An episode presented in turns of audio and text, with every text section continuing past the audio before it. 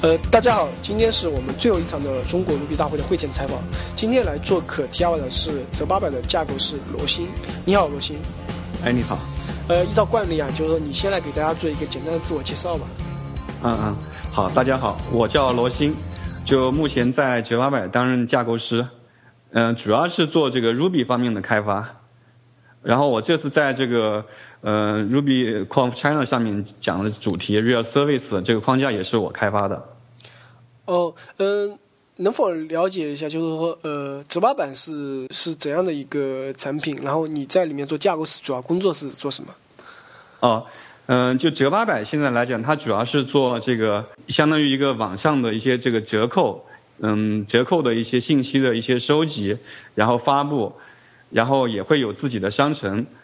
嗯，就你可以这样理解，就是像它其实跟这个嗯淘宝跟唯品会啊，这个其实都有点类似，但可能淘宝它做的更大，像唯品会它相对来讲它的这个价格的区间会更高一些，啊，九八百它的它的这个价格区间相对会低一点，但实际上现在来讲的话，它整个这个流量也是非常大的，就是每天的这个 PV 是都都是在几千万的级别，这个 UV 也是在几百万的级别，嗯，就是。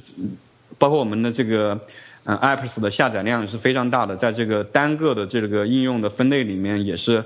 就是在嗯这些嗯什么折扣类啊，这个网购类的这个里面也是在排名是很非常靠前的一些应用。对，然后我在这边现在是主要是在这个 Ruby 部门是做架构师。就之前的嗯这 这这几年的时间，我可能也做过很多这个具体的一些业务相关的，像我们的有多站点的这这种 Passport 登录的系统，因为我们这个整个公司下面有团八百、折八百、汇八百，是吧？就这三个网站，就是我们需要做一个这个统一的统一的这种 SSO 登录的这样系统，就整个这个是我做的，还有一些其他的就是包括像我们整个这个公司的一些基础库，包括像一些。一些这个一些招商啊，包括像一些这个，嗯，像什么积分系统啊，这些具体的一些跟业务相关的一些东西，像像这这一一年这半年多以来，我主要是在做一些这种基础平台的开发吧，也就包括我前面讲的这个 Real Service 啊，还有包括我们也会用一些其他的技术，像这些 JVM 下面的技术，就主要是做一些这个基础平台的开发。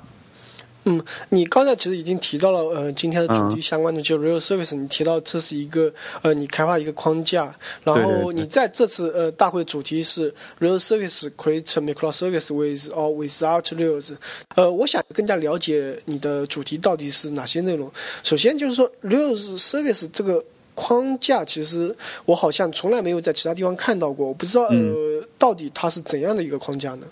啊，那现在因为你没有在其他地方看到，实际上主要是因为我们只在我们公司内部使用，就当然也是我们也有这种开源的一些想法，但这个可能这这种就是它它它它可能。需要一个是这种本身这个公司的一个就是嗯，我们看什么时候时候比较成熟。另外就是我们这个框架本身来讲，它希望在这个技术上面还有特性上面更成熟一些。所以说我们到时候可能再再会有一个合适的时间去发布。我这次讲的这个，就这里面有有两个非常关键的一个词，就一个是叫做 microservices。对，对，microservices 实际上是这个。Martin Martin Furner 他提出了一个概念，实际上也是他总结归纳的一种概念，是吧？就是说，可能之前我们的这个 Rails 还有包括很多这种 Web 应用，它实际上是一个大而全的一个应用，就是说，大家的这个代码库全部是在在这单一的应用里面。就另外，我们部署的时候也是部署这一个单一的一个应用。对。我们做的任何的修改。然后我们做的这个任何的加的一些新的功能，可能都会需要去重启整个的应用服务器。那而与之相对来讲的话，就是可能就是不仅仅是 Martin f o n e 可能有很多其他人他们会就是。从向另外一个方向去去思考这个问题，就是把一个很大的应用把它拆分成很多很小的、很小的这种单一的一个非常小的这种 microservice，然后我们通过这种小的一些应用的组合来构建一个大的应用，是吧？然后可能有很多人他们也了解了解过，你像那个亚马逊，嗯，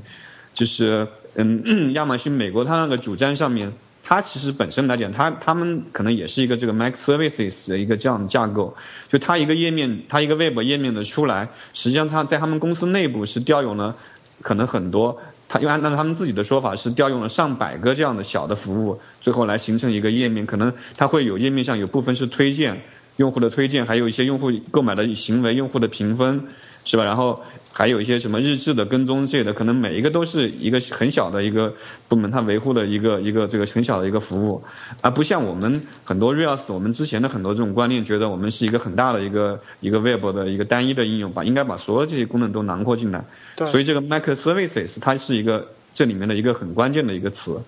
就另外的还有一个我刚刚说到的叫做 create microservice with or without Rails，就是说，那那这里面另外一个关键词什么呢？是 Rails，就是说我们整个这个 Ruby 社区实际上是跟这个 Rails 是有非常深的一个渊源的，对，是吧？我们就是要要去很好的去重用这个现有的一个知识体系，也是我刚刚之前强调的，就是那那那那我那我。我们在做这个框架的时候是怎么样去重用这个现有的知识体系？首先，你一定就是你不要去重新去造一个轮子，而是说尽量去去重用 Rails 里面很多这种好的一些思想概念。像我们这个甚至是可以把这个框架集成在 Rails 里面去使用的。就说你你可能以前有一个很大的一个项目，但是我们可以把它集成进去。然后从这个 Rails 项目本身上面来来把它来来进行一个分割，这是一种方式。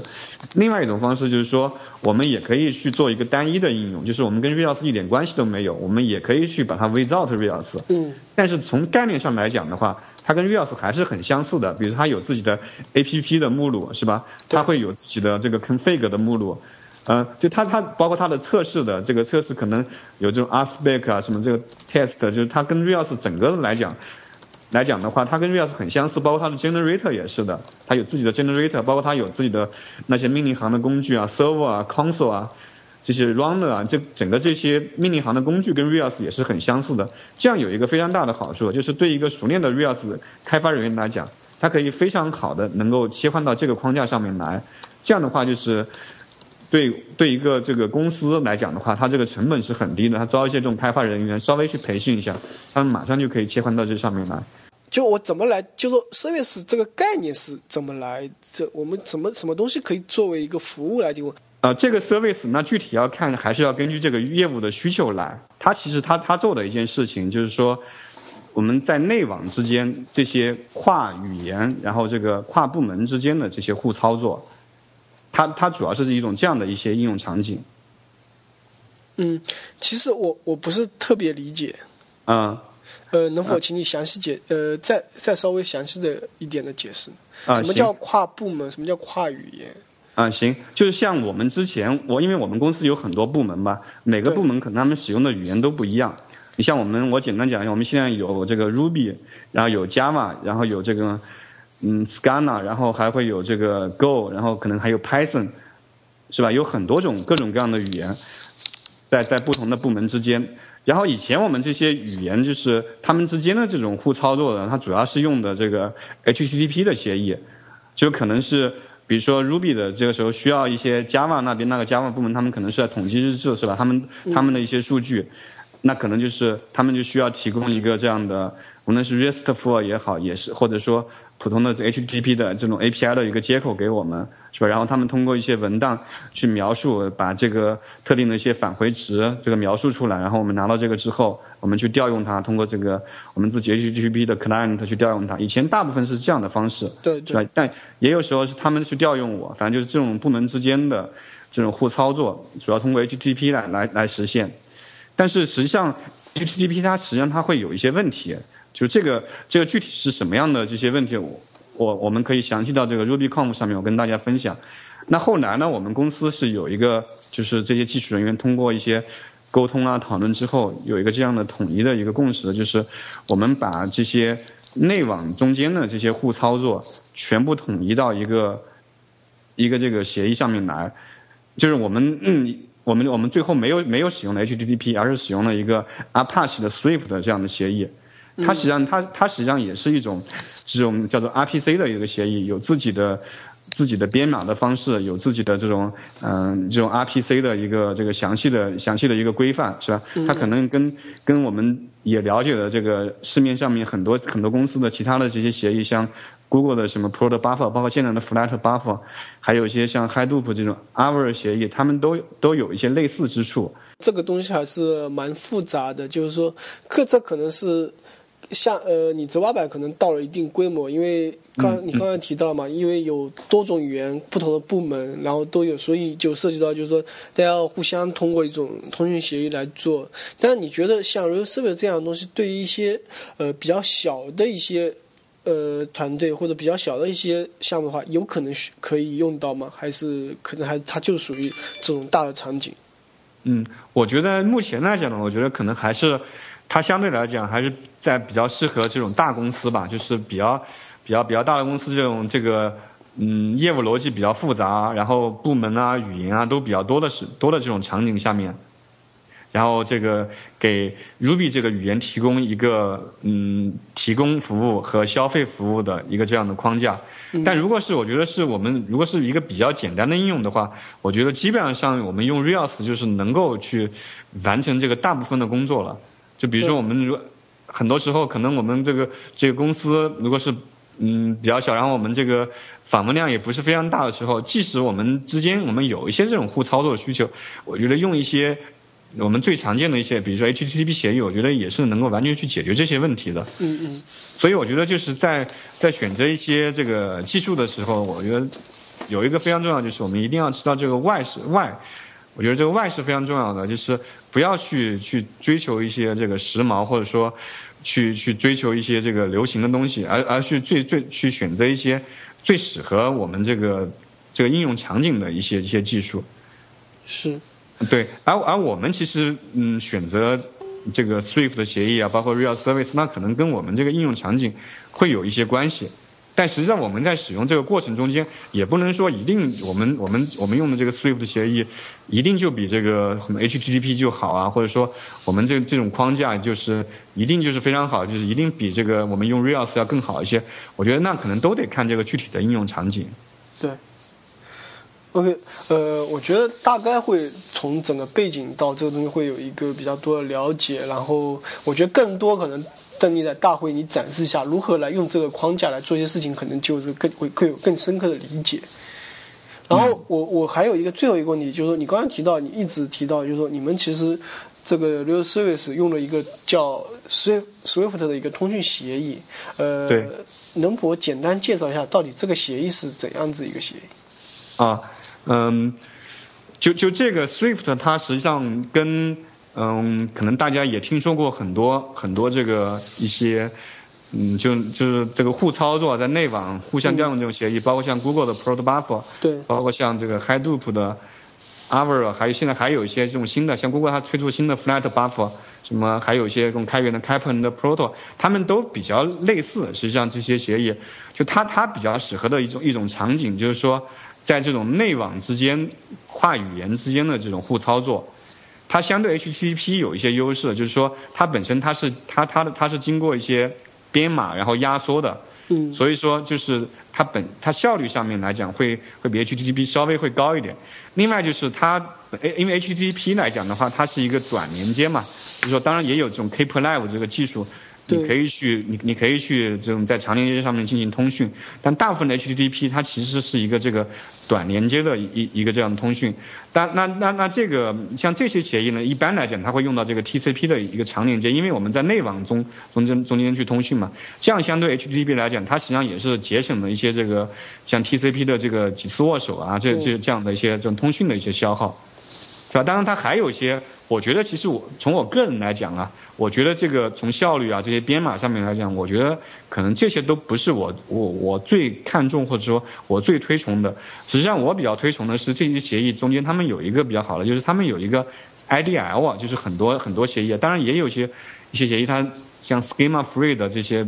这些像协议，他们是没有 IDL，但是有，但是大部分的这些协议像。像这些什么 Swift 啊、Protobuf，他们都都会有一个 IDL 的一个一个这种概念。这个 IDL 是干嘛的呢？它实际上是描述了你这个你这个协你这个协议，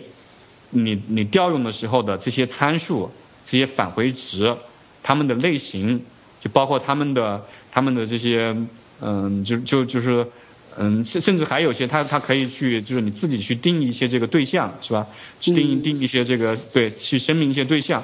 它实际上就是这样的话，有一个非常大的一个好处，就说我比如说我们用 HTTP 的时候，你即使返回一个 JSON，你们现在你们两个约定好了返回一个 JSON，但实际上你还是需要有一个额外的一个文档去描述的，去描述告诉他，比如说我现在给你返回的一个 JSON。我这个什么，我给你返回的这个 key value 对的，第一个这个叫什么名字，它的类型是什么，是吧？对。然后第二个叫什么，是类型是什么？就这个东西你是需要有一个文档去描述的，而且而这个文档一般是放在什么地方呢？就是说，你比如说一些大公司，像 Twitter 啊，什么 GitHub 上面，他们可能会专门有一个这个一个这个 API 的 API 的一个这样的一个页面，是吧？你看到了这个他们的 API。返回值应该是什么样的？调用方式怎么样的？你拿到这个文档之后，然后你再去构建自己的客户端，是一种这样的方式。但是在我们对对一个公司内部来讲的话，当你这种操作啊，而且这个 API 非常多，互操作非常频繁的时候，就这个需要维维护这个文档的量就非常非常大了。而且有时候你会经常发现这个文档实际上它没有同步的去更新，就导致大家实际上都不知道。这个就嗯，这个引进到哪一个版本呢？或者说某一个文档中间它又出了一个什么样的问题？就这实际上会会给整个这个开发带来一个非常非常大的一个一个负担。而像使使用使用我刚才提到这些协议，它有一个好处，就它本身它是有一个 IDL 的，它就是它它这个协议本身。它在它在它在定义定义一个这个一个服务的时候，你本身你是需要有一个一个 IDL，就所谓的这个中间的语言呢去去把把它的协议的把它这个服务的这些参数、这些返回值啊，包括这些对象相关的东西都描述出来。嗯嗯。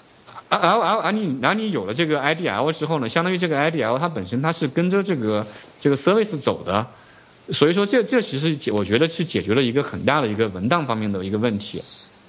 啊，除了这个文档之外嘛，它其实它还会有一些好处，就比如说这个版本的演进，就比如说我们之前的这些通过 HTTP 的时候，有时候我们这个新版本的演进的时候，可能就会需要把这些旧的版本废弃掉，对，是吧？可能就需要通过以前通过一个 V 一，这次叫 V 二这么来标识，就这样的，其实这个成本也是比较高的。另外，有时候可能有些他们他们不见得通过这个实际的版本的演进，他们可能会给一些返回中值中间加一些参数啊，或者增加了一个参数，或者说又加了一些什么定义啊之类的。那那你加了一些这个东西，你其实也是需要去更新这个文档的，更新这个描述的。但如果你做的不到位的话，这这就会带来一个文档跟代码不同步。所以我觉得我们之前是很受很受这个苦恼的。而而很多这个像 Swift、Protobuf 这样的协议，我觉得他们通过 IDL 在一定程度上面解决了这个问题。嗯。好，呃，我觉得基本上就是有一个基本的一个了解，然后今因为我觉得要留更多悬念在大会上面，而这今天给所介绍很多背景，我觉得对我的大会的时候去听你的演讲就会来说会一个比较好的一个基础，不然的话可能会一开始听的就可能会一头雾水。然后非常感谢，就是说你今天来跟我做这这样一次分享，然后我们在本周末见。嗯，好的，好的，啊，谢谢大家，好，再见啊，再见。